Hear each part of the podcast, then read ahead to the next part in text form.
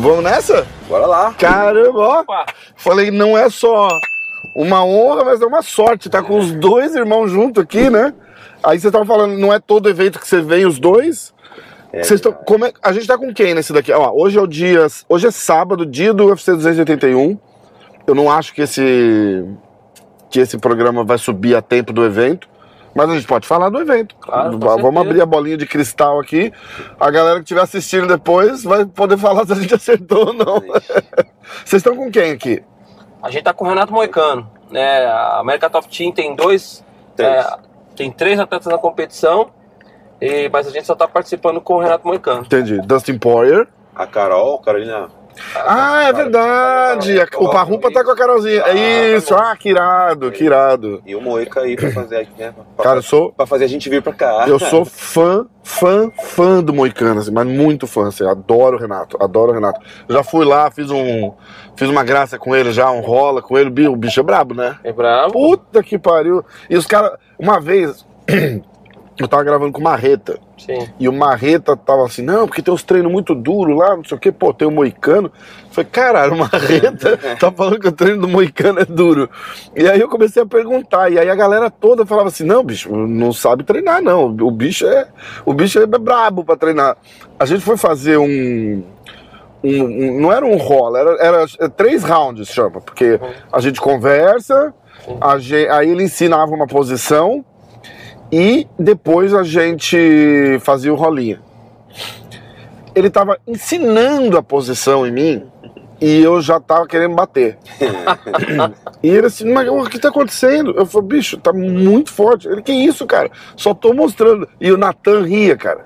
E o Natan ria, falou, tá vendo? Eu falo. você-" Cara, mas foi, foi uma das coisas mais engraçadas, assim, da vida. E, e eu acho que vocês são os grandes responsáveis pela, pela grande melhora em pé que ele teve na, na, na trocação, na confiança e no, no box dele também. Como é, que, como é que é trabalhar com um cara assim? E, como como é que vocês. o- o- você, você pegar um atleta de alto nível e chegar pro cara e falar assim: ó, tá errado, vamos fazer assim. É, é- como, como é que funciona essa, essa, essa parada? Como é que é essa, esse tipo de conversa assim? É, na verdade, o Moicano é um cara que a gente já trabalha com ele faz bastante tempo, né? Eu, o, o meu irmão já há menos tempo, mas uh, eu trabalho com o Moicano desde 2013, né? Desde lá do Brasil, lá, desde lá de Brasília. Desde Brasília? Brasília, é, o Moicano, todas as lutas do UFC dele eu estava junto. E três lutas que ele fez no Jungle Fight eu estava com ele também. Caramba! Então eu peguei o Moicano, o Moicano tinha o cartel do, do Moicano quando eu, quando eu entrei na Constrictor Team. O cartel do Moicano era 501. Caraca! É, e aí a gente veio desenvolvendo um trabalho com ele desde esse tempo, né? E, pô, mas trabalhar com o Moicano é muito fácil, porque ele é um cara muito disciplinado e muito inteligente. Então, você trabalha Verdade. com caras assim, é, só faz progredir o trabalho, né? E o Moicano é um cara que ele tem um jogo muito técnico.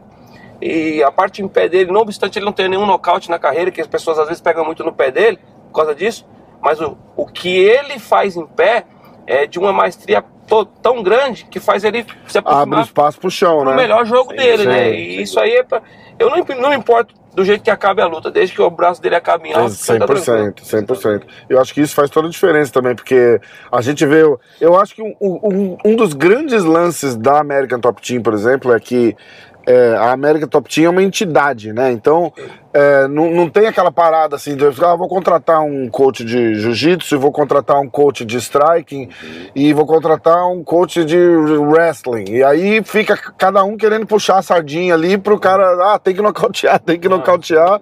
E, o- e o interessante é ganhar a luta, né? Com certeza, Sem dúvida. sabe disso. Eu acho que ainda mais no MMA, a gente, e a gente se liga muito nisso. Por isso que é, é, é, você falou, a TT é uma entidade, a gente tá sempre lá, tem os, os head coaches, né? Tem o Conan, tem o Parrumpa, e a gente tá, né, tá sempre conversando com eles, porque é, é muito importante estar equilibrado, estar balanceado o trabalho, justamente para que o atleta não faça um treinamento de 80% pela manhã no wrestling com Sim. um pouco, na segunda, que é a milhão, e eu vou lá e coloco mais 80% para ele de noite. não- Então é muito Exa- importante a gente exatamente, saber exatamente. o que o atleta fez pela manhã pra gente poder trabalhar com o cara de tarde e não virar o fio do atleta.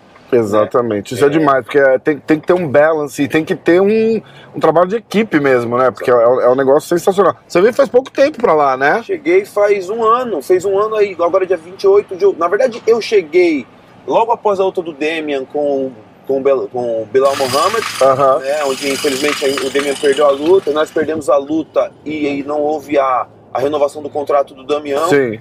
E, o já tava- é, e aí eu já tava já com o meu irmão conversando já há muito tempo e falando, e meu irmão, pô, Arthur, você precisa vir pra cá porque o bagulho tá doido aqui, é muita gente. É, pior que é mesmo, E né? Tá embaçado pra segurar ele sozinho Tá né?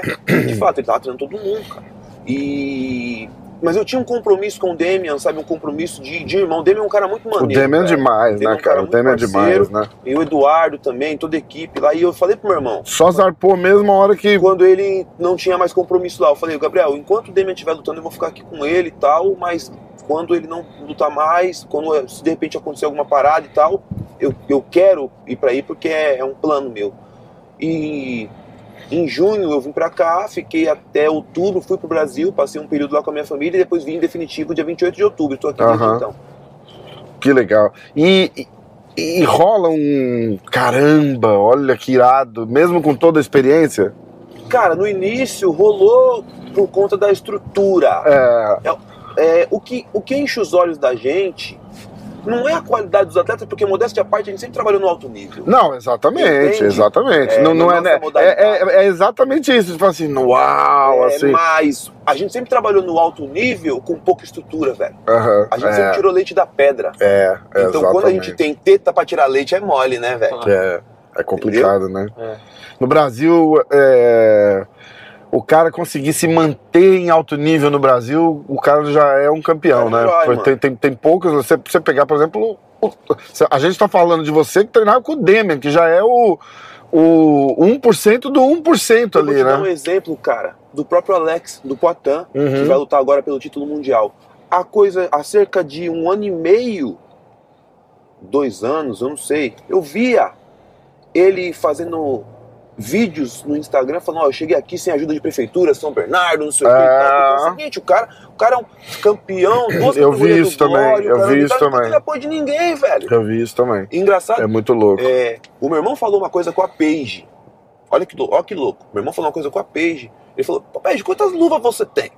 Né? Lembra? cara? É. Porque todo dia ela vinha com, vinha com uma luva diferente. Ela falou, eu tenho muitas luvas, todo mundo me dá luva agora e tal. Hum, Ela, ela falou, quando não tinha uma boa condição, ninguém me dava nada. Ela é falou. muito louco, né? né? Aí eu falei, A hora que mais precisa, ninguém, dá- ninguém ajuda, né? Ela falou, agora que eu não preciso, todo mundo me dá. E é uma verdade. O É verdade. Alex lá atrás, quando ele precisava, não tinha prefeitura, não tinha ninguém. Agora que o cara tá aí, vai ser campeão mundial, sabe É. quanto a gente vai querer ajudar? E ele, e ele sempre foi um cara bom, porque eu me lembro quando eu era técnico da seleção brasileira de boxe, tinha o pai de um, de um dos nossos lutadores lá, que é o William Silva, o Aloísio, que treinava o Alex Sim. Hum, na parte do boxe, né? E ele sempre falou, porra, esse cara, pode colocar qualquer um do boxe pra lutar com esse cara aqui que ele vai matar. Eu falei, pô, o cara não, não- nem, nunca não tem luta, como. Pode pôr, pode pôr, eu quero pôr, quero pôr, quero pôr.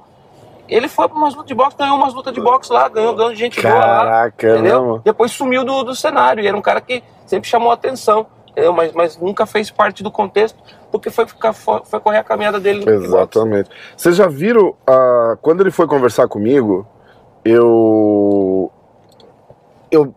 Eu não sabia da história dele direito, né? E, e, e às vezes pode até parecer um pouco arrogante, mas às vezes eu até prefiro não saber muito da história, porque eu pergunto, aí Sim. o cara conta e eu reajo E com, e- e- fala, assim, é- é- naturalmente, entendeu? Porque como eu- eu- o, o meu formato é mais uma conversa e não é um- uma entrevista, Sim. então eu, eu gosto. E eu não sabia da história dele. E aí ele falando assim, né? Não, porque aí, pô, eu tava bebendo muito, e aí eu resolvi começar a treinar, e, aí- e eu meio que dei uma risadinha, assim. Eu falei, cara, como bebendo? Porque, porra, a gente conhece atleta, né? Sim, sim. Então, sei lá, imagina um moicano falar assim, ô, tô bebendo muito. Você vai dar risada porque vai ser duas latas de cerveja no sábado e pra ele já é muito. Entendeu? Então eu tava com. A minha, a minha barra tava lá embaixo. Aí eu falei, cara, como bebendo muito? Aí ele falou, não, não, eu, eu bebia muito, tanto que eu fui treinar pra parar de beber. Eu falei, nossa, mas era um problema assim? Ele falou, não, era, cara, eu bebia um litro de cachaça por dia Eita, na borracharia. Eu falei, caralho. E aí ele começou a treinar pra parar de beber. Os primeiros quatro ou cinco anos que esse cara tá treinando, tá lutando já, ele ainda bebia. Sim. Vai ver. Ele ainda bebia. Ele foi, ele foi explicando assim, tipo, ah, o primeiro ano eu, eu treinava 10%, bebia 90%, até que foi indo, eu treinava 80%, bebia 20%, até que eu só treinei. 100% treino. Entendeu? Que loucura, cara. E é. E é muito louco, cara, porque você olha, um cara, é um cara que tem um talento natural. Ele, se, ele se descobriu praticamente sozinho, né? Fala, ah, pô, vou fazer essa parada lá e começa a funcionar. E, e aí é o que você falou, ele, ele pinga por lugares ali, a galera vai vendo e fala, pô, esse cara é diferenciado. Onde ele, onde, ele, ele- onde ele vai, ele faz sucesso justamente por ser diferenciado. É Deixa eu muito- falar uma coisa que eu tava conversando com meu irmão. Tem caras que nocauteiam os caras. O Poatan desliga os caras. É foda, né? Tá ligado, mano? Ele desliga a rapaziada. Então, é uma, é uma parada. E, e- e, é assim, é lógico que tem técnica empregada ali. Ele é um cara técnico.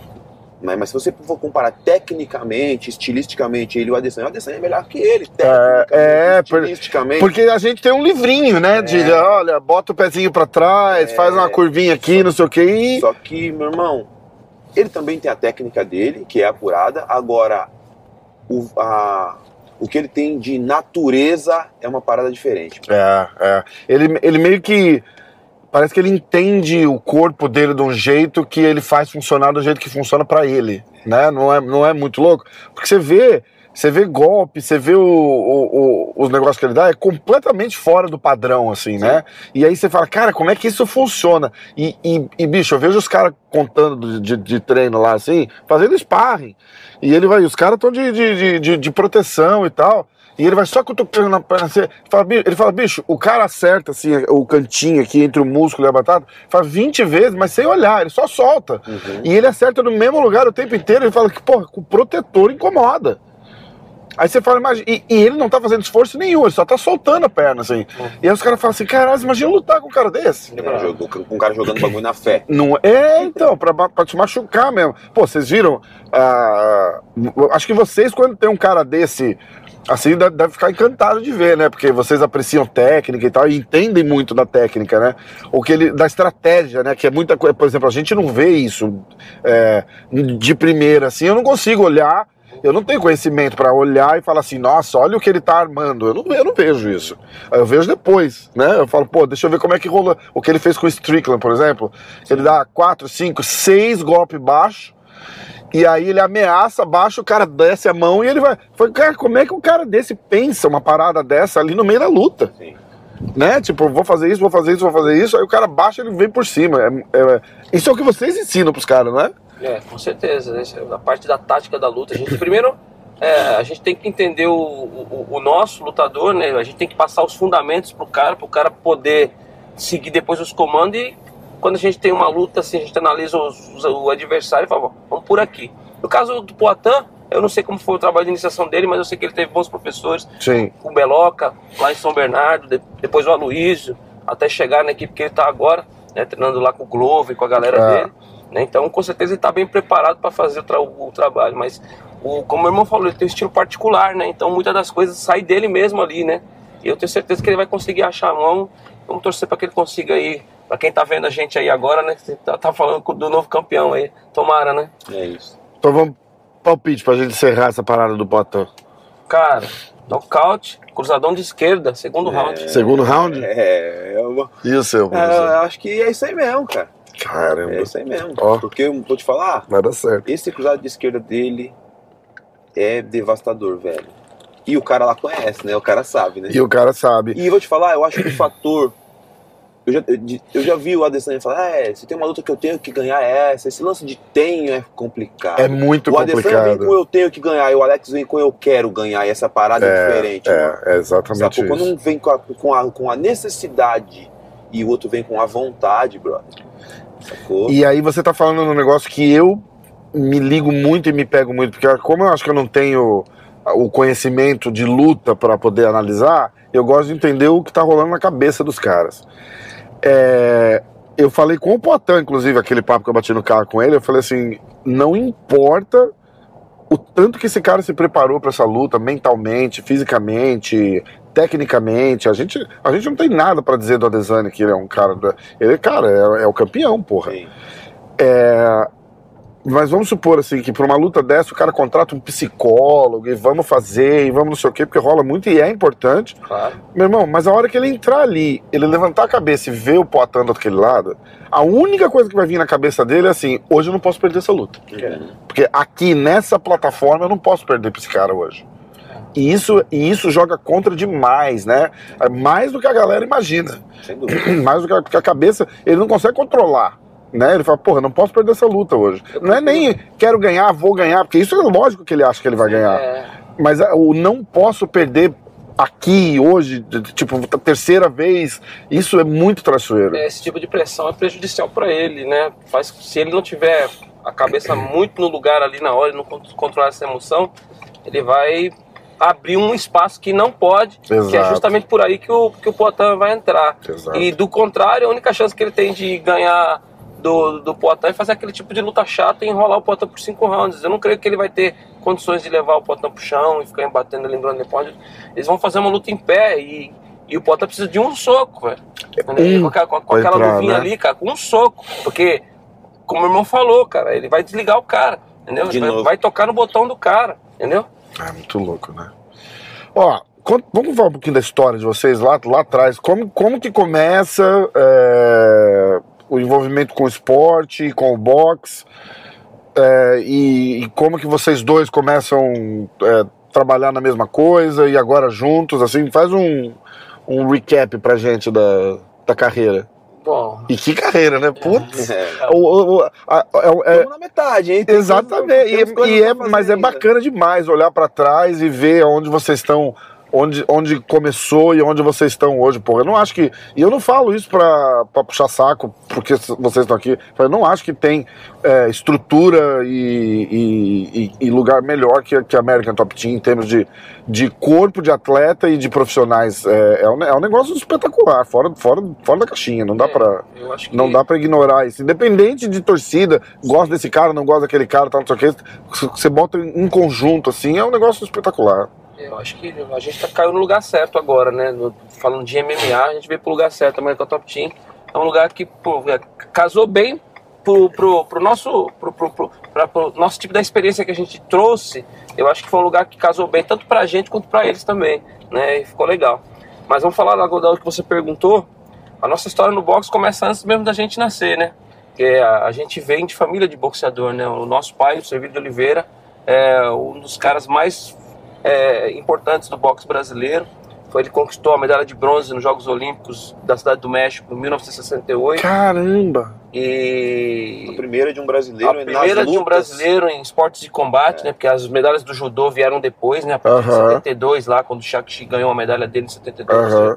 As- a, a medalha do meu pai foi a 14ª medalha olímpica da história de um brasileiro em Jogos Olímpicos, né? E ele carregou esse fardo por 44 anos, de, de nenhum outro boxeador brasileiro Sim. ganhar. Caramba! né? E aí depois de 44 anos, três boxeadores ganharam medalha olímpica em Londres, sendo dos quais dois têm envolvimento direto com a gente, né? Que foram os irmãos Falcão.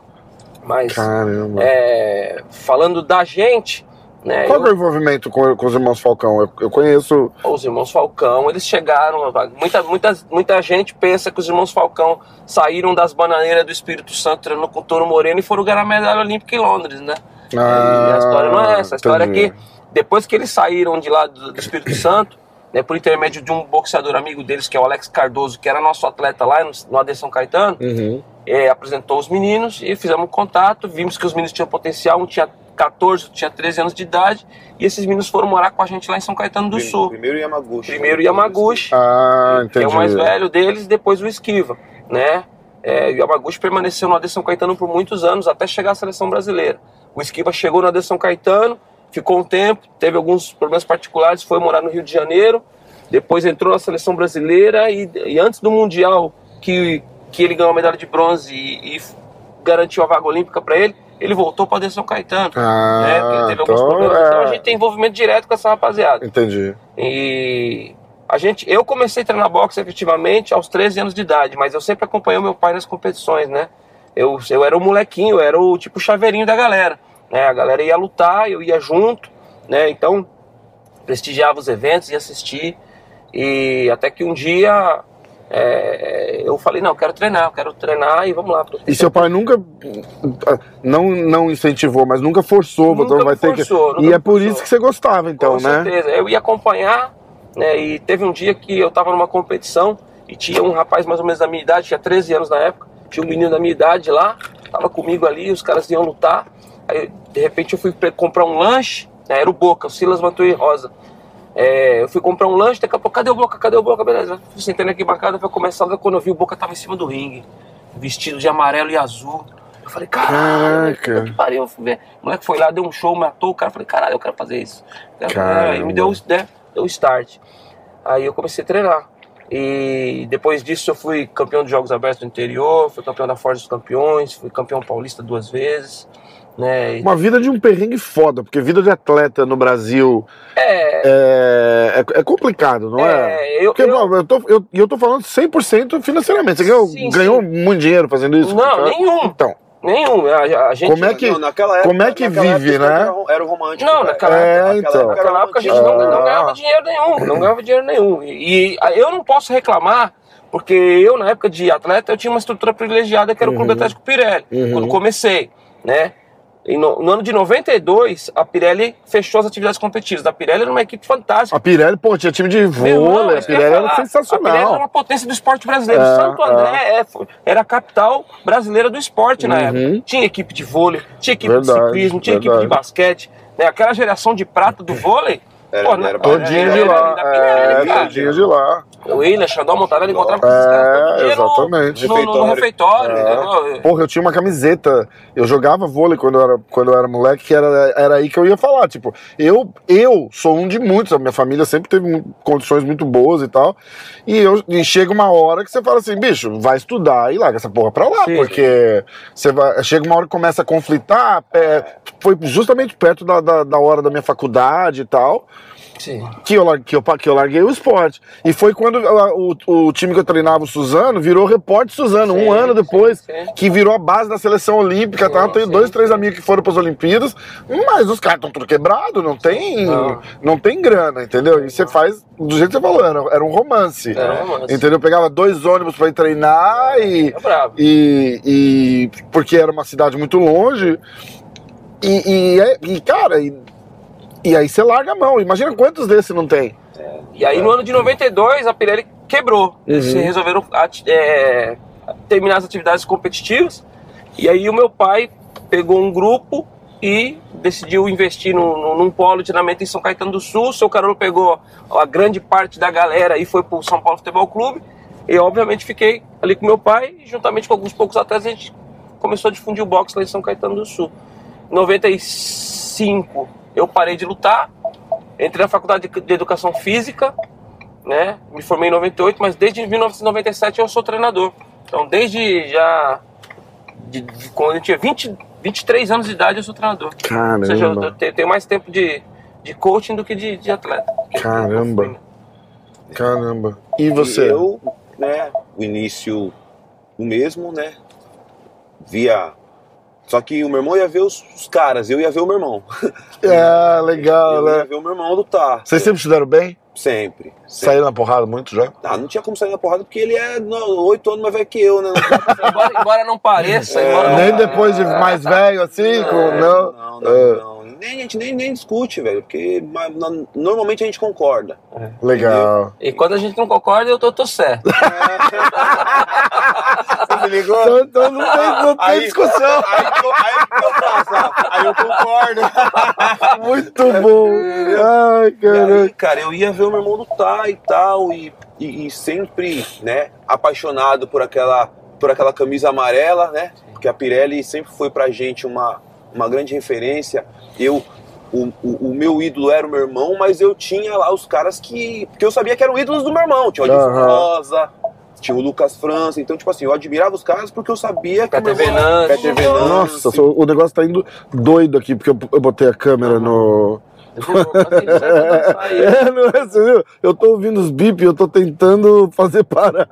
Peter Venâncio, Antônio Madureira, Vanderlei de Uma Oliveira. galera, cara. Uma Os melhores galera. do Brasil. né? Melhores do Brasil. Os caras que representavam o Brasil. Hamilton. Rodrigues. Hamilton Rodrigues, enfim.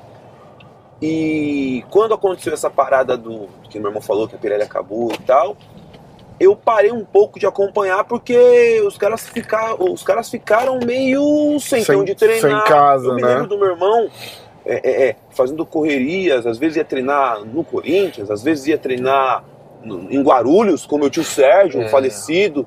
É, enfim, e, e aí não tinha um polo, então eu não ia mais pro Clube da Pirelli, onde onde quando eles treinavam, às vezes eu ficava lá vendo o treino, às vezes eu descia pro parquinho para brincar, era um moleque de 8 anos, 9 anos, mas sempre ali inserido no contexto.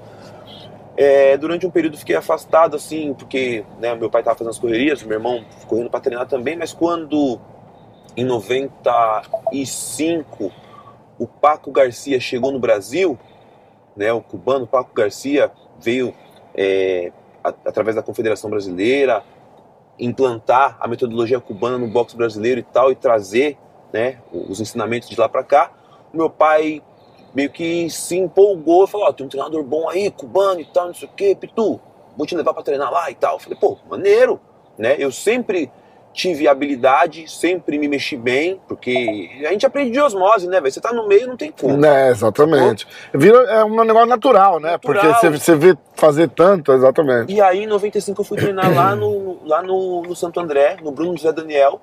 Lá treinava a seleção brasileira, os técnicos eram o Paco Garcia e o, o João Carlos Soares e o Ulisses Pereira, na época. Pereira Caramba! E eu era um moleque de 14 anos no meio dessa rapaziada, cara. Era o, o Adilson Rosa, que já vinha. nessa época, o Adilson já era profissional e treinava junto com aquele grupo, mas tinha o Rogério de Brito, que estava indo para Atlanta, tinha o Zeli Ferreira, Aguinaldo Nunes. Era uma galera muito Ricardo boa. Rodrigues. Ricardo Rodrigues, e eu tava ali no meio da galera, aprendendo com, com um cubano que chegou cheio de vontade de ensinar. Cheio de vontade de O ensinar. Paco chegou. Isso é foda, né? Hoje, hoje ele tá coroa e tal, tá lá no Palmeiras. Tal. Mas Quando ele chegou, meu irmão, ele chegou cheio de vontade de ensinar.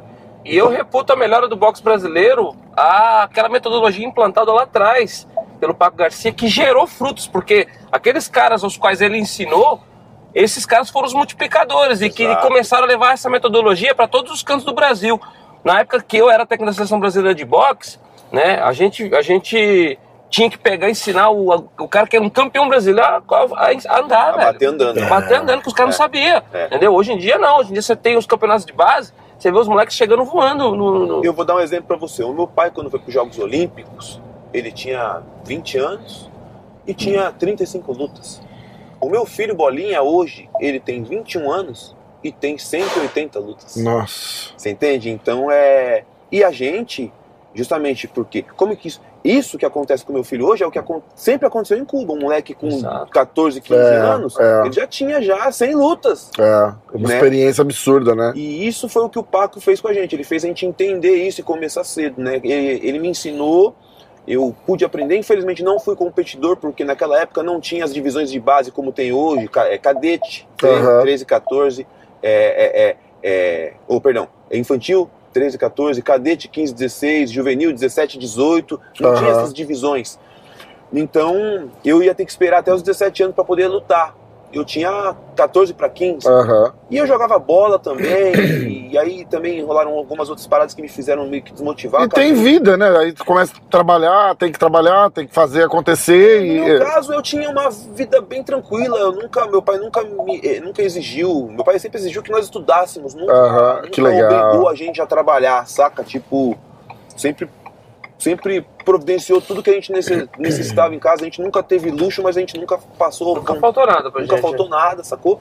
A gente cresceu na zona leste de São Paulo, ali no fundão, ali, São Mateus. A maioria dos nossos amigos ali cresce- que cresceram conosco ou eram filhos de mãe solteira, ou eram, sabe, filhos de, sei lá, de, de pais que- separados ali. Que Aham. A gente não, a gente sempre teve a nossa estrutura ali, nosso pai, nossa mãe, meu pai sempre fazendo a correria na rua, nossa mãe sempre cuidando da gente em casa.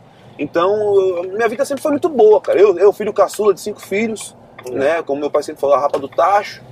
Então, é, eu sempre tive uma vida boa e pude fazer as escolhas, né? E Aham. escolhi a- não ser. Eu podia ter esperado como o meu irmão esperou, porque meu irmão treinou dos 13 aos 16, lutou, foi para os Jogos Abertos com 16, depois, porque podia naquela época, na época dele podia, na minha não podia, né? Depois lutou todos os torneios e tal, e decidiu não lutar mais. Eu, infelizmente, decidi não esperar Entendi. né? E não me arrependo, cara. Eu acho que eu sou é, bem sucedido como treinador, mesmo não tendo sido um grande lutador, né?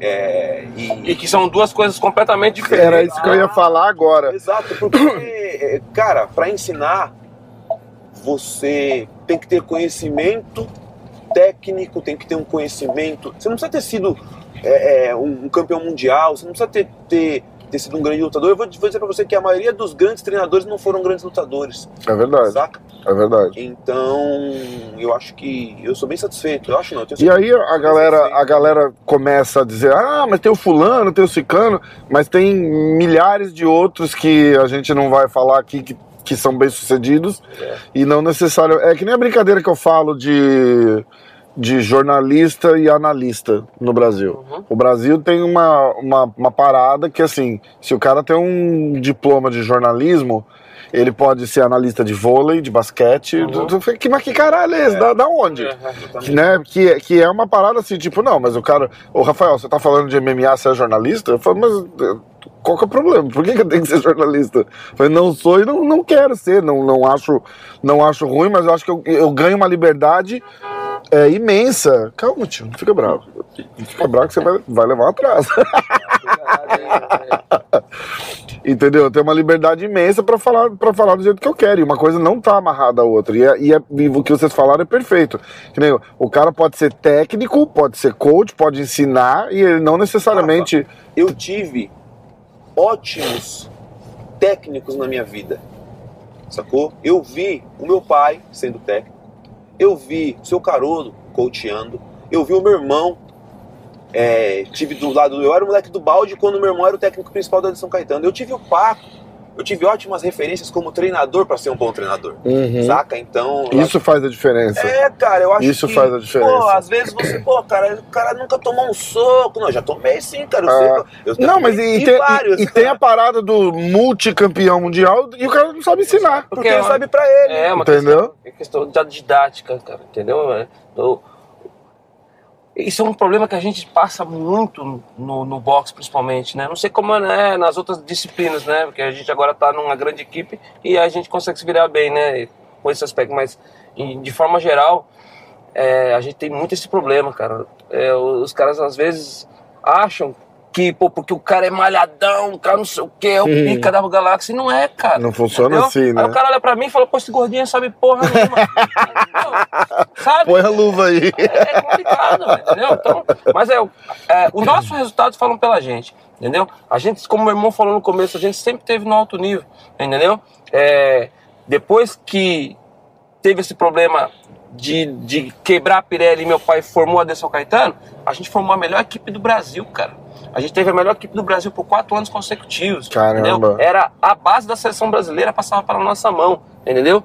É, eu me lembro de a gente ter na nossa mão caras como o Sertão, que foi da, da seleção, caras como o Weber Mendonça Panaca, que foi da seleção, Antônio Cruz. Antônio Cruz de Bizinho, que hoje faz um trabalho fantástico como treinador, Jefferson Loyola, é, Fábio Maldonado, Alex Juliano Cardoso. Ramos. Maldonado. Pô, que um abraço time. pra você, irmão. Fião. Fião gente é demais. time, a a AD São Caetano era a verdadeira seleção brasileira, Rafa. E aquele time, quem comandava aquele time era eu na- no comando, o meu irmão no, no, No- ali no na- auxílio, no auxílio e o meu pai na coordenação, entendeu? É, na, na caneta e nas atitudes. E- Meu pai sempre foi foda. Posteriormente a isso, tivemos também um campeão mundial, que foi o próprio Sertão. Exatamente, Né? entendeu? Então a gente, com aquela pouca estrutura que a gente tinha que meu irmão falou, nós conseguimos, estando no Brasil, fazer um campeão mundial. E isso é raríssimo. É, entendeu? é Porque hoje é, é, a- as coisas para quem tá lá é sempre mais difícil, entendeu? E meu pai no comando ali, fazendo a parte do manejamento, escolhendo bem quem são os adversários, porque no boxe profissional você precisa fazer isso. O cara chegou lá.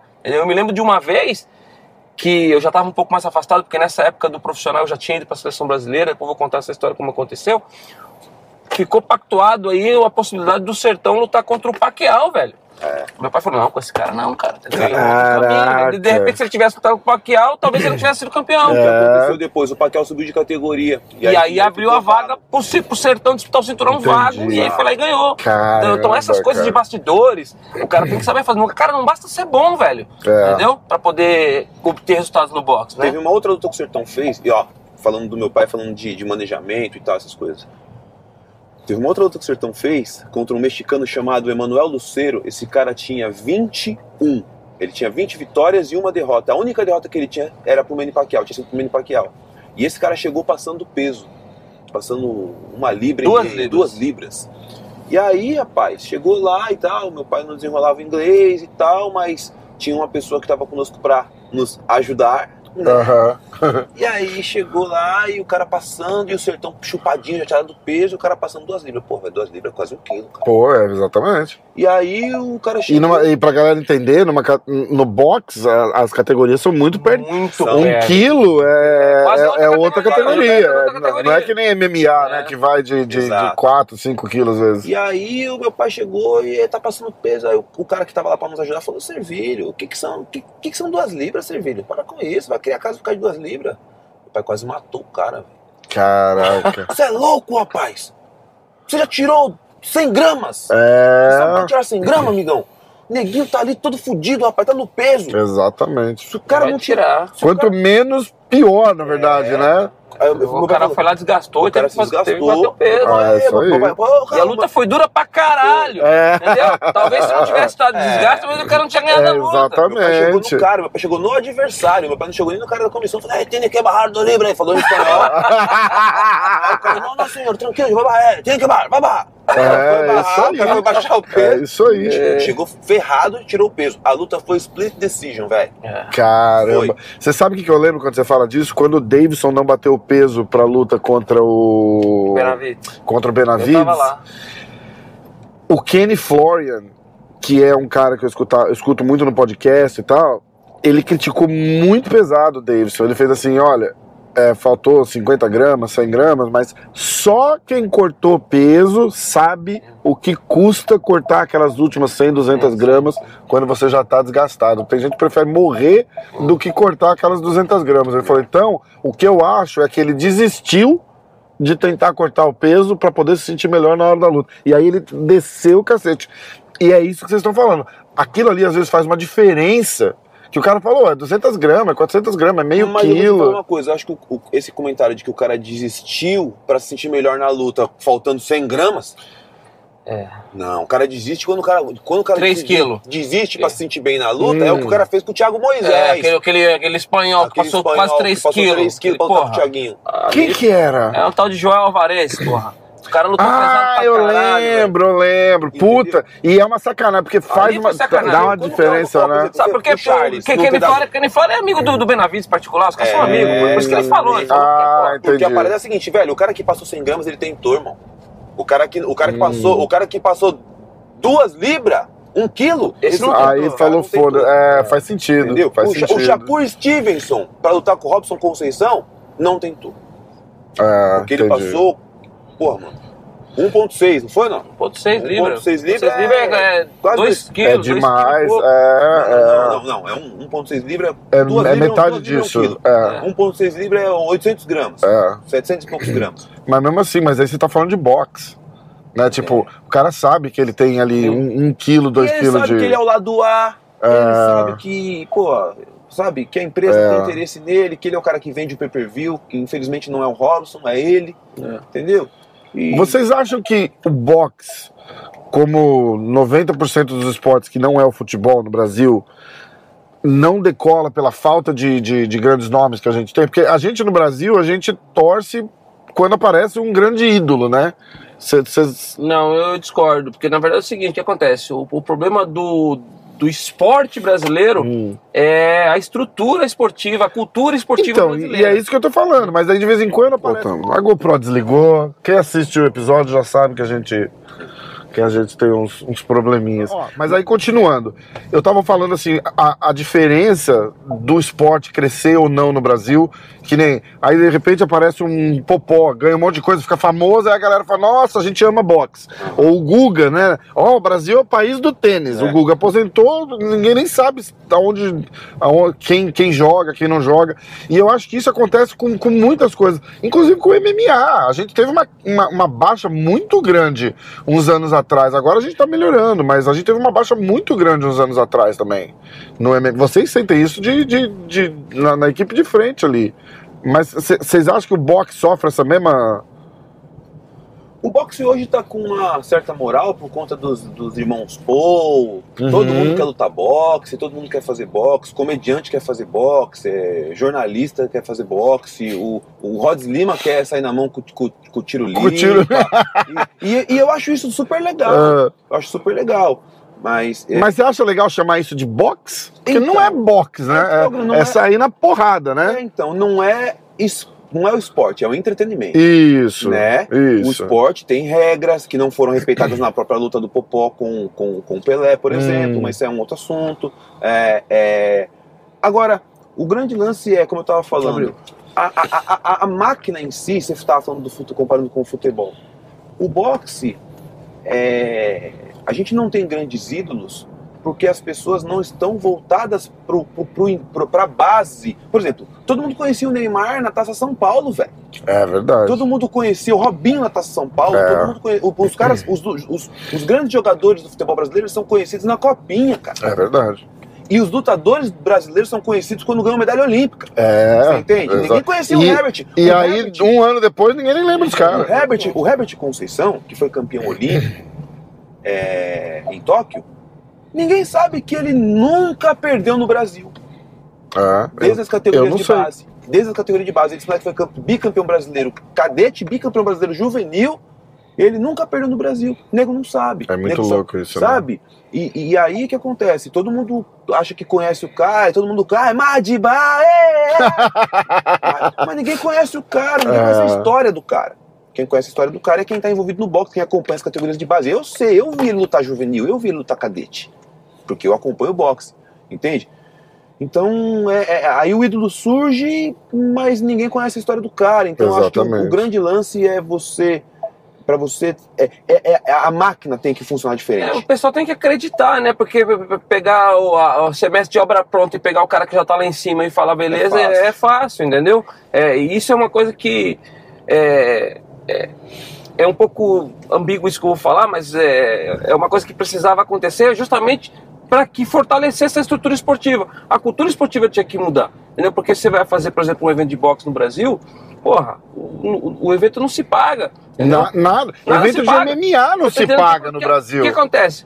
O, o, o, cara tem que pagar para os caras lutarem, tem que pagar a porra do ginásio, tem que pagar a porra da estrutura, tem que pagar a luz, tem que pagar Uhum. a. E o, o cara não consegue vender ingresso, velho. E, e, Entendeu? e, coach, a gente tá falando. O, o, evento não se paga pagando uma merreca pros lutadores ainda. A gente não É. tá nem falando de ganhar Não, bem. exatamente. Então o que acontece? O que acontece é que aí acaba que não gera interesse da, da população em estar praticando. Sim. E aí é uma bola de neve e acaba, acaba que não consegue gerar o- os ídolos, entendeu? Quem são os boxadores brasileiros? Normalmente os boxadores brasileiros são os caras que vivem no meio sim como nós. São Ah. filhos de lutadores, ou, sabe, é, é daí que vem o, o, o- São os o- praticantes do boxe. projetos Uhum. sociais. Projetos sociais, Ah. é daí que vem o boxe, entendeu? Então, É verdade. então é, é difícil você é, é, é, gerar Moleques de projetos sociais tocados por ex-lutadores. tocados por ex-lutadores. Que não tem grana, que? Que botam um faz pouco por de dinheiro amor, né? É. de vizinho. É muito O louco Gibizinho, o isso, né, Gibizinho cara? pega- pegou todo, todo o dinheiro que ele ganhou como atleta, que não foi muito, ele fez parte do AD São Caetano, ele ganhou dinheiro, ele fez parte do São Paulo Futebol Clube, ele ganhou dinheiro e tudo mais e tal, só que e, e foi trabalhar no Rio e fez parte de um, de, um, de um projeto lá. Cara, o cara pegou todas as economias dele, montou um projeto em São Paulo, coloca um monte de moleque lá dentro e faz acontecer e forma campeões. O Suga, o, o Wanderson Oliveira, que tá na seleção brasileira junto com meu filho Bolinha, é um cara desse projeto, entendeu? Então, assim, é. Você vê, meu filho Bolinha, filho de treinador, Uhum. o Suga, é, atleta de um, é, um ex-atleta que colocou grana do próprio bolso. E a maioria dos atletas da seleção brasileira hoje, os ídolos do Brasil hoje, quer dizer, ídolos em potencial, Sim. são caras assim, né? Que a gente investiu para os caras, nós investimos para os caras não pararem. Exa- Não existe uma- é, não existe tem uma- essa, né? Aqui nos Estados Unidos, por exemplo, cara, eu tava falando pro meu irmão, caramba, Gabriel, que louco, né? A gente lá na Flórida, a gente andando e olhando, pô, todo lugar tem um campo gramado aqui, cara. Todo lugar tem quadra boa, todo lugar tem tabela de basquete, cara. Lá É. tem as quadras, só tem uma, uma trave, a tabela já caiu, ninguém colocou no lugar. Exatamente. Não tem estrutura, não tem estrutura, não, Não tem, tem. política que favoreça o, o esporte crescer no Brasil. É verdade, é verdade. E a E- TV só passa futebol. Só passa futebol. Só Isso passa também futebol, é que é o que é o que faz mover É, é muito louco isso, né? É, é, Várias outras. E não é criticando o futebol, porque, Não, porque é um esporte, mas é, é, eu acho que o fato de ser literalmente muita gente, né? Você tá trabalhando lá, vamos supor, você é um agente de, de, de futebol, você tem 300, 400, 500 jogadores que você joga, espalha pelos times, É. aqui, não sei o quê. Um time tem a chance de, de, de, de revelar 4, 5, 6 caras, um time de base, Sim. né? No box, você vai ter que trabalhar 10 anos com um cara, É. né? E aí, de repente, e se esse cara não vinga? E um- E é isso que a gente tá falando. É. E isso eu escuto a mesma reclamação com o pessoal do jiu-jitsu, eu escuto a mesma reclamação com, com o pessoal do MMA, porque é uma, é uma realidade. É. uma realidade. Você tem que pegar o cara, criar o cara, tirar do seu bolso, pra incentivar o cara a ficar. E aí o cara ganha uma graninha. O cara ganha uma graninha, não. O cara ganha um campeonato aqui, ganha um campeonato ali, vem um outro, um outro time um pouquinho maior e fala: Não, vem cá que eu vou dar 500 conto pra você por mês pra você. Isso, isso acontece bastante. Inclusive, um dado que eu não sei se, se você sabe, se a galera que está assistindo a gente sabe, o, o, o- o principal esporte do Brasil nos Jogos Olímpicos de Tóquio foi o boxe. Exato. Foi o esporte que mais contribuiu pro, pro posicionamento do, do, do, do país no quadro de medalhas. Ah, Né? Com três medalhas, com uma medalha de ouro, uma de prata e uma de bronze. Entendeu? O Brasil é, é, terminou o quadro geral da modalidade de boxe em quarto lugar caramba. à frente de potências como Estados Unidos. como os Estados Unidos, por Ah. exemplo. Sim. Entendeu? Então, sabe, é, é, se o pessoal ficou investisse. Atrás, ficou atrás de Cuba. Ficou atrás de Cuba. Rússia Natural, e, é. e- e. Inglaterra. Inglaterra. Inglaterra, O que, que você acha que num cenário ideal que falta pra para isso melhorar assim no, no, no Brasil e começando do zero assim tipo É justamente isso. A pessoa tem que investir na base, entendeu? Porque o pessoal no Brasil, os caras constroem casa pelo teto. É isso que a gente tá falando agora. Há dinheiro pro esporte, há, mas os caras jogam lá no alto rendimento, entendeu? Uhum. E fica restrito a um grupo. Graças a Deus, meu sobrinho é privilegiado hoje. Hoje mesmo, meu, meu sobrinho tá na Finlândia agora, cara, nesse momento. Ele Caramba. acabou de lutar, a segunda luta no torneio lá, entendeu? E, e esses moleques, daqui a pouco eles estão voando, entendeu? É, mas vai, ser chegar- fora do Brasil não vai ser Não lá vai, né? não vai, Ah. mas vai. exatamente porque o que, que acontece? É, os moleques, que foi como o meu irmão falou, a grana chega na estrutura e a Confederação Brasileira hoje tem uma, uma estrutura fenomenal, não falta nada para esses moleques. E além do mais, eles também têm um apoio da- das Forças Armadas, todos são terceiro sargento, ganham uma grana, e tal, então não falta nada para essa rapaziada. Aham. Só que é o seguinte, cara, é a ponta da pirâmide. A Bia Ferreira, por exemplo, vai lutar profissional hoje. Vai lutar hoje, Hum. lá em Cleveland. É, é, vai fazer a estreia dela profissional, sendo amadora, sendo olímpica, ela vai poder continuar no boxe olímpico e tal, não sei o quê.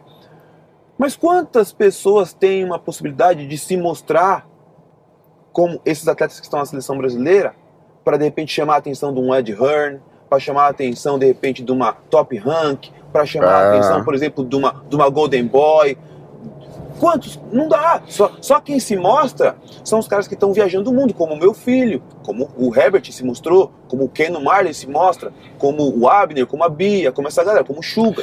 e o muito louco é que tipo assim sei lá o seu filho por exemplo E tem ou- gente boa lá ou no o sobrinho do poder- o cara se revela lutando na Finlândia, porque aí alguém daqui tá ligado no, lá e fala assim: ó, esse moleque é bom, ah, vamos olhar ele. E aí vê que é brasileiro, não é porque ó, é, é um, é um berço de talento, né? Você tem que tirar os moleques pra poder aparecer, né? Porque, não, então, mas na verdade o grande lance é justamente isso. Tem gente boa lá também que não tem chance.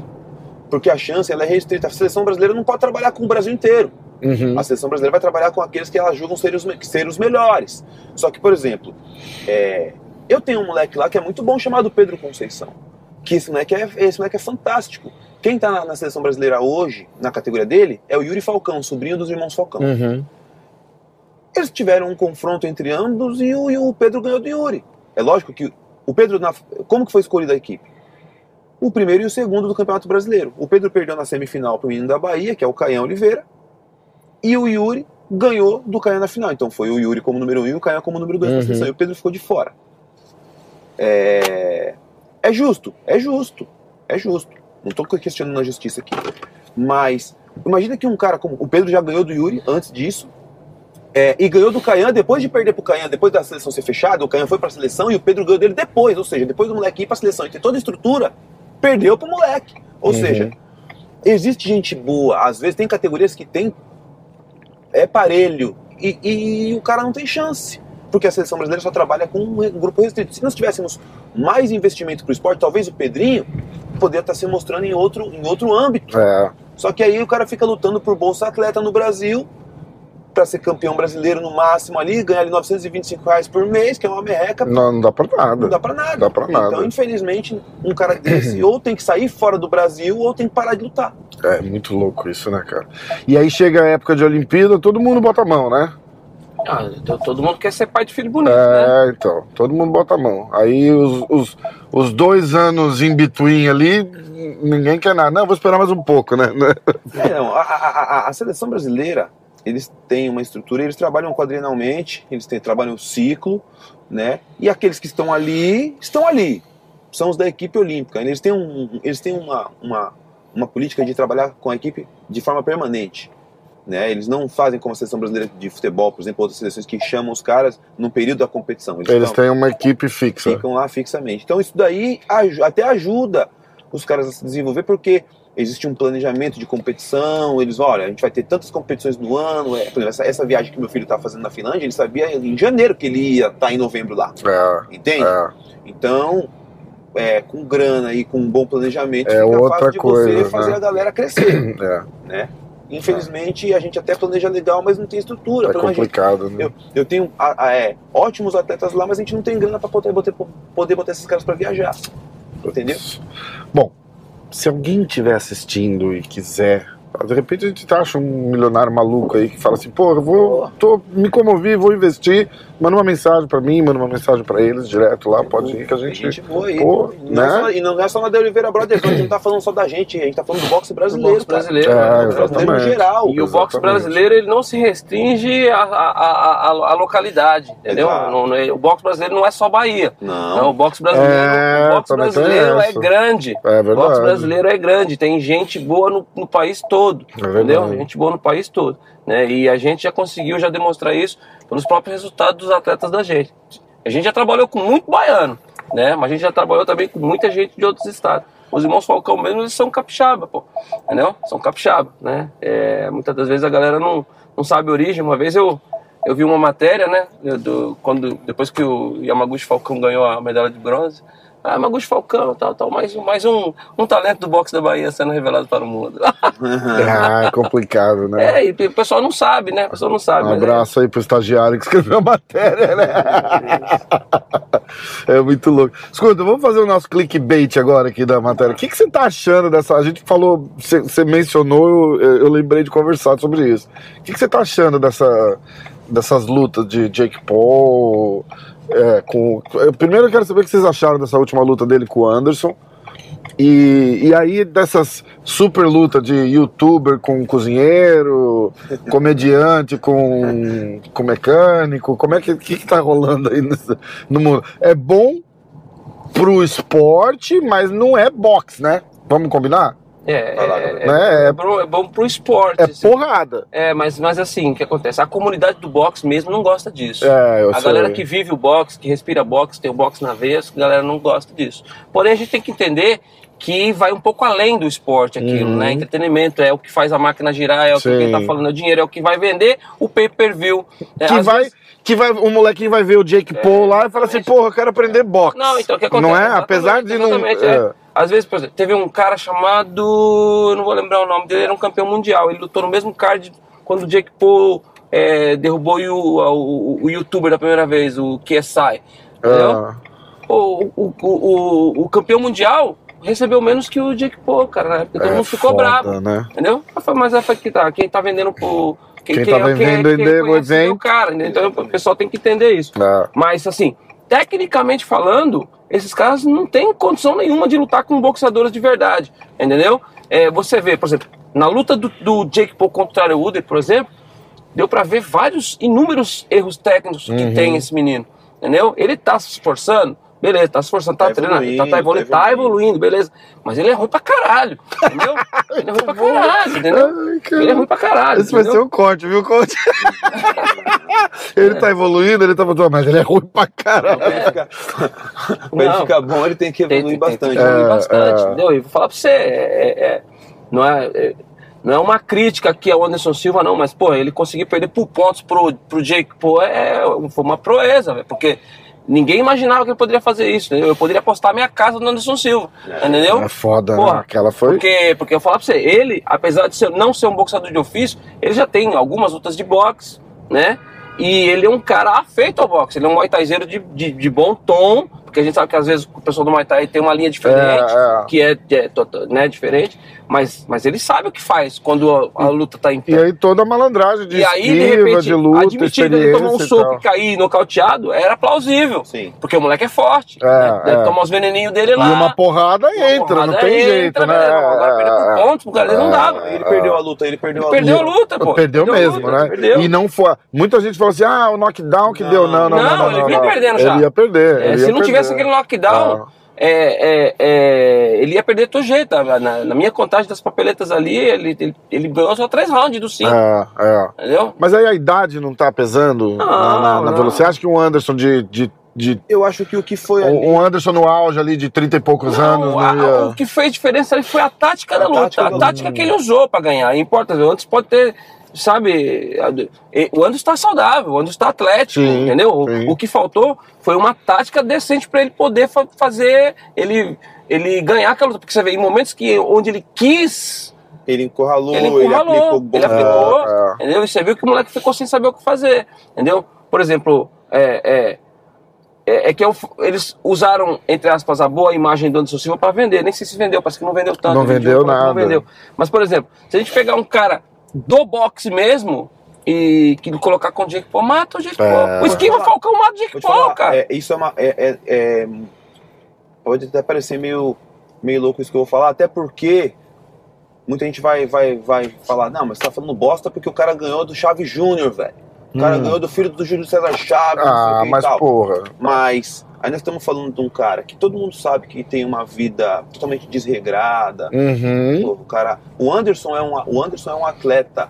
O filho do Chaves é um cara que é o seguinte, cara. É filho do Chaves. A gente tá Foi falando. A gente tá chamando ele de filho do Chaves. A gente não, não, Exatamente. não lembra nem o nome. mundial, como muitos outros foram e que ninguém lembra. É, entendeu? É, é um cara do boxe, sim, mas é, quem viu a luta viu que o Anderson não estava lutando com um cara que estava ali para ganhar, é, exatamente. entendeu? Agora, com relação ao lance do Jake Paul, eu- e- é, é diferente, moleque jovem, cheio de vontade e, e querendo se promover em cima da, da história do outro.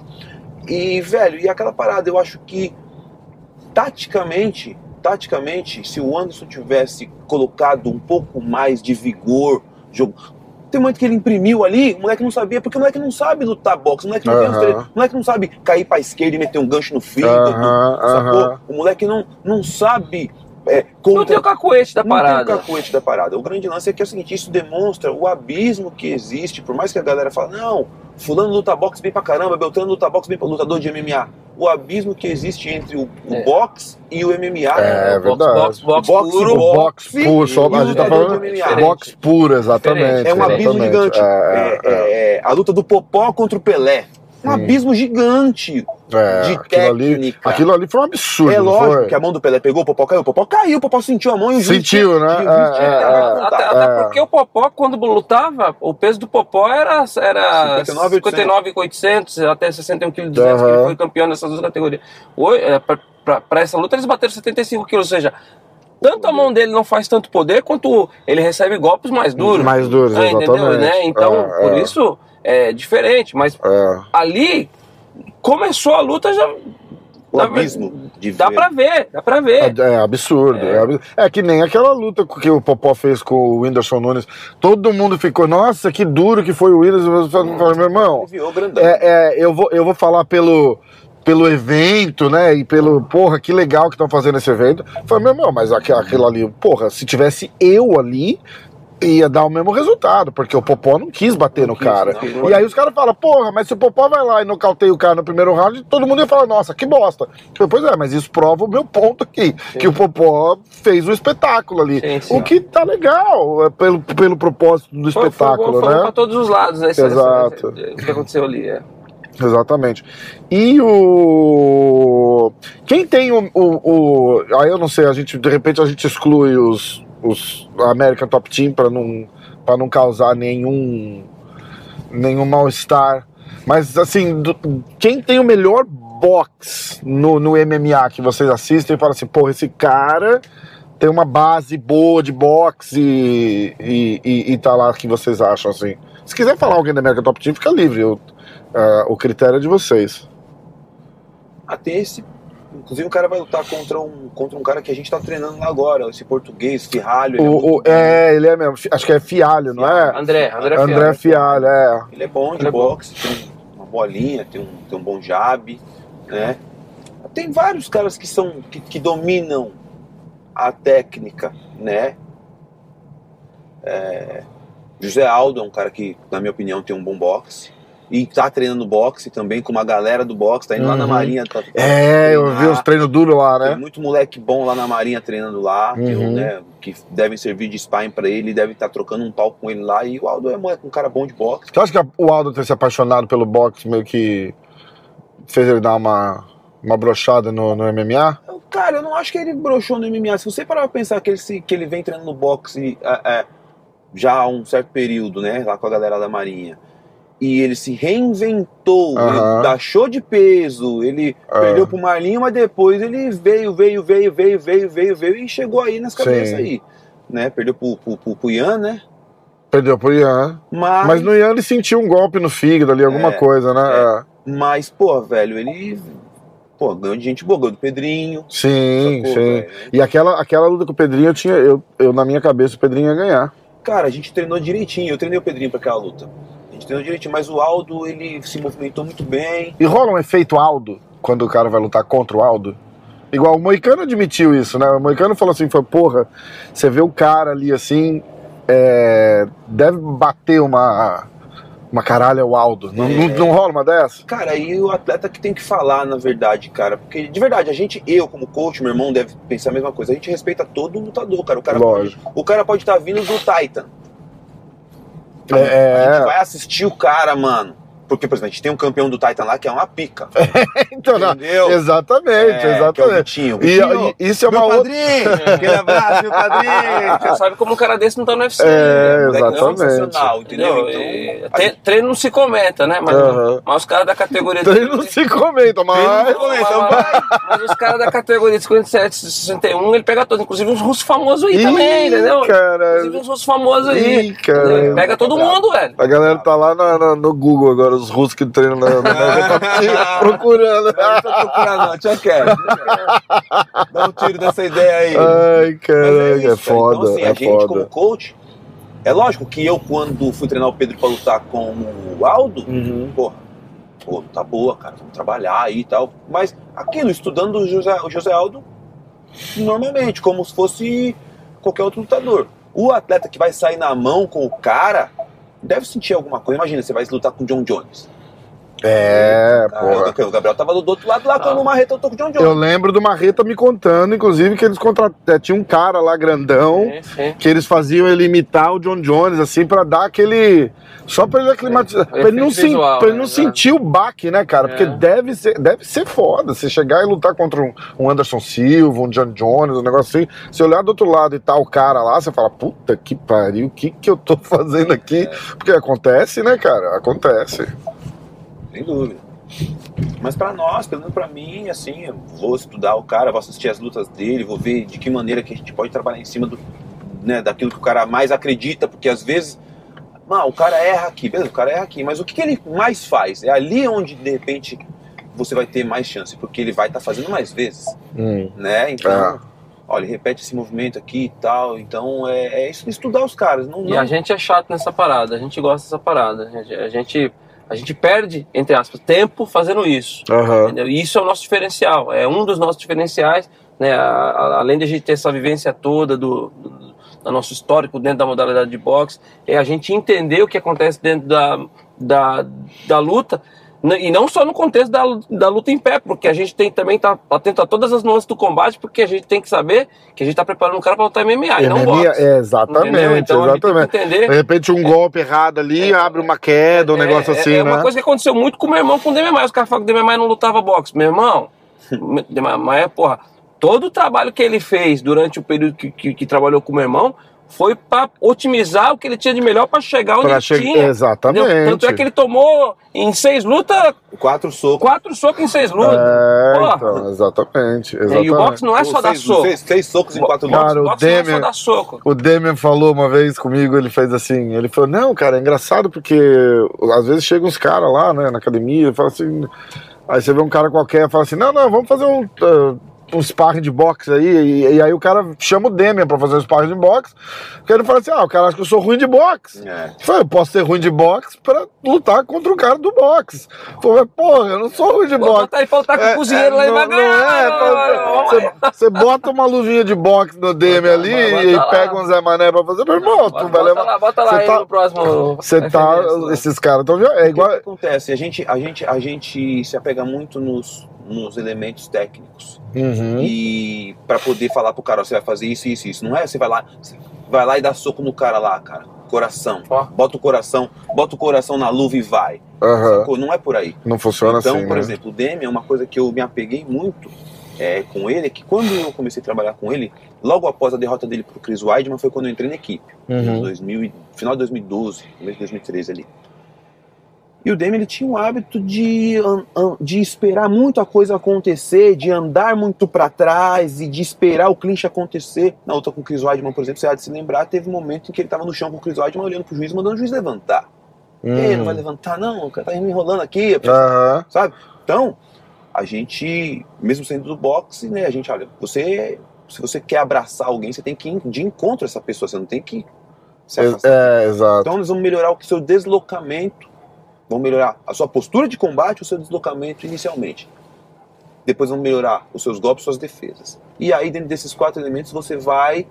E aí colocamos um elemento fundamental para o Demian poder chegar onde ele precisava, que eram as fintas. Hum. Pra poder fazer a aproximação, né? E É. aí você vê que o Demian lutou contra caras como Matt Brown, É. Carlos Condit, irmão. Caralho, um dos meus lutadores Carlos favoritos. Condit, entendeu? O próprio Masvidal, É. brigão de rua pra caramba. Da Mas Vidal é bom de boxe? O Masvidal é um cara bom de porrada. De porrada, Bom boa. de porrada. Boa. É diferente. É diferente o cara ser bom de boxe. Quando o cara é bom de boxe, o cara domina os quatro elementos da técnica que eu te falei. Uhum. Postura de combate, deslocamento, golpes e defesas. E, através desses elementos da técnica, o cara consegue também desenvolver bastante né, a, a tática. Né? Se o cara não domina, foi o que foi o que o meu irmão falou. A gente pegava caras, campeões brasileiros, que não conseguiam bater andando. É, é, é, É, é, golpear deslocando, né? O deslocamento e golpe. Enfim. Então foi isso que a gente melhorou no Demian bastante, cara. E isso fez com que a gente chegasse numa disputa de título mundial, velho. Né? E tardiamente, porque, falo pra você, se tem uma coisa que eu fico triste é de ter conhecido o Demian com, com 34 para 35 anos de É. idade, cara. pegasse um Demian lá atrás, né? Entendeu? Um pouco antes e tal. É, é. Talvez a gente tivesse, a gente conseguiria. Que também é uma coisa que não se, não se conserta do dia pra noite. Precisa de tempo, precisa de luta, né? Não só treino, né? E Porque o no UFC, treino rola, e O né? UFC é uma coisa que a galera não sabe. O UFC não te dá muito tempo de evoluir. É, Sacou? Por quê? é. Porque qual que é o período de evolução? É o período. De... Uh, bati no microfone aqui. Qual que é o período de evolução? É o período em que você não tem luta. Quando você não Uhum. tem luta, você evolui. Quando você tem luta, você treina para É, aquele adversário. Exatamente. Então a evolução do atleta para ele mesmo, ela, ela se corta. Eu vou lutar com, com o Rafa, eu vou evoluir pro Rafa, não para mim. É, é. Sacou? Putz, demais. Então, aí ganhei do Rafa. Agora começa a minha evolução. E alguns atletas vão para grupo. Ganhei do Rafa, o que vai fazer? Vai pra praia, vai curtir, vai viajar, que é importante também.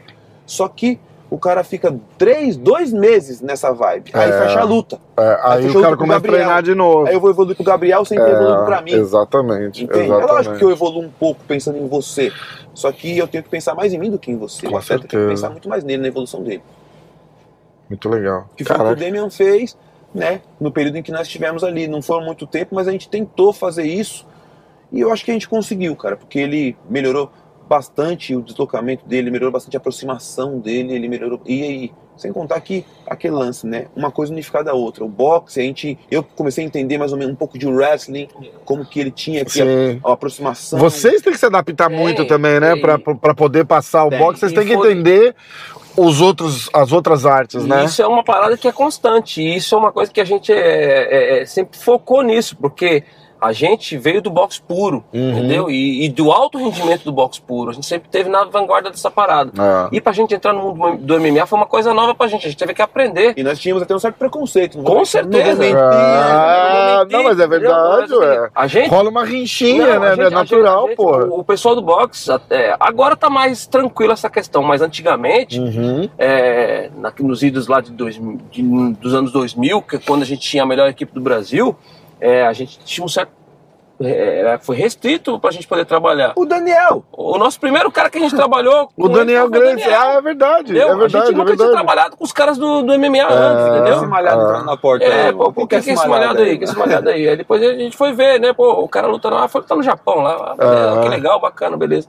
Mas nem sabia Nem sabia quem ele Nem na era. moral, né? Não, Foda, não, né? é, não, os caras são pica do, da galáxia, né? Não sabia nem quem era esse cara, porque, né? Não acompanha, é Ah, muito ah, louco ah, isso. é, né? e, e ele, porra, puta da família e tal, né? Toda a história que ele tem. A gente demorou, depois disso, dessa inserção que a gente teve com, com o Daniel, que foi. Ele demorou 10 anos pra voltar pro MMA. cara. Outro Daniel. Caraca. Entendeu? Com outro Daniel. entendeu? Caramba. Foi o Daniel Sarafian. Mas antes do Daniel Sarafian, teve a questão do, do Vitor Belfort, né? Na, na verdade é o seguinte, que a gente veio do boxe puro, né? Aham. Então a gente sempre teve esse envolvimento com o alto rendimento do boxe, né? A gente teve a melhor equipe do Brasil em meados dos anos... é, no comecinho dos anos 2000, né? É, nesse... Em 2002 eu fui convocado para a seleção brasileira de boxe. Foi nesse momento que o meu irmão assumiu o comando técnico da, da, da- do Aderson Caetano. Eu fui para a seleção, eu fui para os Jogos Olímpicos de Atenas 2004, me tornei o, mais jovem brasileiro a, ser, a dirigir uma seleção brasileira em Jogos Olímpicos, né, aos 30 anos de idade. Depois meu irmão foi campeão mundial com o Sertão no profissional, Janeiro de 2006. também se tornando o treinador mais jovem do, do, do Brasil a ser um campeão mundial como treinador. E em 2006, nesse ano que o Sertão foi campeão, eu fui designado para ir para Brasília. A Confederação Brasileira de Boxe me designou para desenvolver o polo de rendimento do região Centro-Oeste lá. E nesse polo eu tive a oportunidade de conhecer a galera que foi treinar com a gente lá, que não eram boxeadores, mas eles queriam melhorar o seu boxe, que foi treinar com a gente lá, o Rani Arria, foi treinar uma saranduba. Hum, É, então uma essa galera- tá. É, inclusive, esses irmãos Bonfim, que, que, que foram contratados para o UFC agora, o Marcelo Duba levou eles lá, um cara, um tinha 9, outro tinha 10 anos de idade para treinar comigo lá. Caramba, cara. Entendeu? Só que eles não conseguiam treinar porque eles moravam longe, né? E não tinha como tá arrumando vale transporte para eles, mas bem, enfim, só para só para ilustrar. E, e a gente teve que aprender é, a trabalhar com o pessoal do MMA, porque mesmo naquela época de 2006, 2007, que eu trabalhava com o Marcelo no Barranear, eu treinava os caras para treinar para lutar boxe, não para lutar É, boxe para MMA, porque eu não sabia, não queria saber o que era. Entendeu? E aí o projeto acabou, eu voltei para São Paulo, fiquei trabalhando no Palmeiras com o Paco Garcia, né? Até a oportunidade de, numa dos treinamentos, aparecer lá o Vitor Belfort. Uhum. E aí ele falou, ele me viu, eu- a gente estava numa, numa outra situação, ele falou, pô, professor, você pode fazer um treinamento comigo aqui? Pô, eu, tô, eu cheguei mais cedo aí, queria trabalhar com, com, com outro professor de jiu-jitsu, você estava numa outra academia. Eu falei, pô, vamos fazer aí, tem uma aquece aí, vamos fazer. Aí, trabalhando com ele, pá, ele fez um gostou do treino e tal, falou assim, pô, professor, você tem passaporte, visto aí, americano? Eu falei, tem, pô. Pô, você não quer ir comigo para Las Vegas? Eu Caramba. falei, eu quero sim. Então, então vamos amanhã. Eu falei, não, cara, não é assim não, cara. Naquela época eu tava treinando Ah. o Dino Barros e o Daniel Sarafian. Os caras tinham uma luta importante. Foi aí que eu coloquei meu irmão pra trabalhar com o Daniel Sarafian. E aí depois ele entrou no TUF, aquela coisa toda, mas a, a, minha- a nossa primeira de verdade inserção no MMA foi para trabalhar com o Vitor Belfort, onde eu, eu fui fazer o camp de treinamento dele em Las Vegas, a luta do, contra o Anthony Johnson. Acabou que era. É, Come on, gentlemen, welcome Hi. to. Check in. No, yeah, we staying here with the UFC. Thank you. Just follow the SUV. Thanks. Era 15 dias pra ficar, acabei ficando 45 dias com ele lá. Caramba. Lá eu conheci o, o, o Durinho, conheci o, o Mutante, Artilheiro. o artilheiro que tava com ele e o Bochecha que tava dando um suporte na Caramba, o Eu coloquei o Bochecha na né, cara? faixa, Uau. andar pra frente e pra trás lá, entendeu? Foi uma das primeiras inserções que ele fez com, com o Luvinha Luvinha na mão.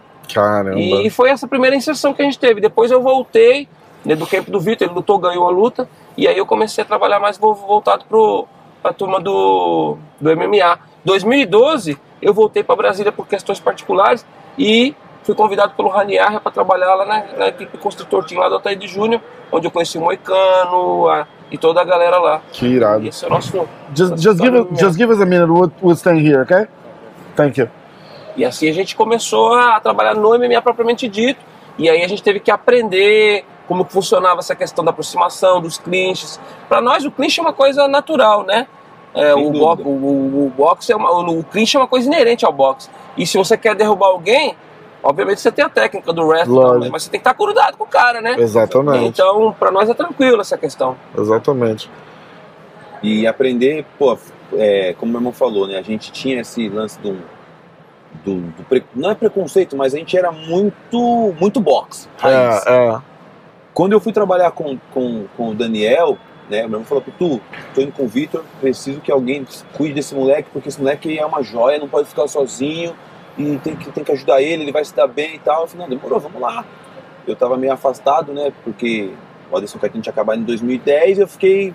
Também, também tocava contrabaixo na madrugada e tal, então eu tava, Que cuidando, massa! eu tava cuidando da minha família com grana da música, velho Aham. nesse período. E aí, aí foi quando eu voltei. Comecei a trabalhar com o Daniel, e aí depois o Daniel me apresentou o Eduardo Alonso, que me apresentou, que cuidava dele, que, Que- me apresentou o Demi, e aí eu fui pra equipe dos caras, e aí eu Que aprendi irado. muito com essa galera, velho, porque é, eles me, me diziam o que, o que eles precisavam. E aí, dentro daquele conhecimento de boxe que nós tínhamos, a gente entregava pra eles o que eles precisavam, e foi muito, muito importante esse período de, né, essa inserção com a galera, porque mudou realmente a nossa, a nossa vida, né? Abriu toda, tudo que eu, que eu consegui com o MMA foi o que proporcionou a mim montar a De Oliveira Brothers, estruturar a De Oliveira Brothers, que hoje é a nossa equipe, que hoje tem atleta na seleção brasileira, tem atleta profissional, um Rubens Manchinha, que é um moleque, é uma joia, logo, logo vai estar vindo para os Estados Unidos para fazer lutas aqui também, moleque é sensacional, e muitos outros que passaram por lá. Né? Hoje a De Irado. Oliveira Brothers é uma equipe bem respeitada, graças à estrutura que nós conseguimos através do MMA, porque infelizmente com o boxe a gente não conseguiu isso. Complicado, né? Ó, o Instagram dos dois estão na tela. É, a gente vai ter que fazer essa resenha lá na Flórida, né? Eu, vou, eu mudei pra Flórida. É mesmo? Eu tô morando em volta de Orlando. Eu vou descer lá um dia e a gente vai dar um rolê lá pela, maneiro demais. pela praia e vamos, e vamos continuar essa resenha. Uma honra e porra, um privilégio poder bater esse papo com vocês. Eu fico, eu fico muito grato, foi demais. Pô, foi demais. Se Deus quiser, hoje à noite aí, vamos estar assistindo aí o Renato Moicano. Talvez essa a matéria já vai ter passado. Deus quiser, a gente vai estar comemorando a vitória Vamos. do Renato Moicano aí. Comemorar o Renatão Moicano, turma, Poitin e tamo junto. É isso aí. Coach, obrigado de coração, muito legal. Valeu. Puta, Valeu, que, que irado, foi demais. Valeu, galera. Valeu.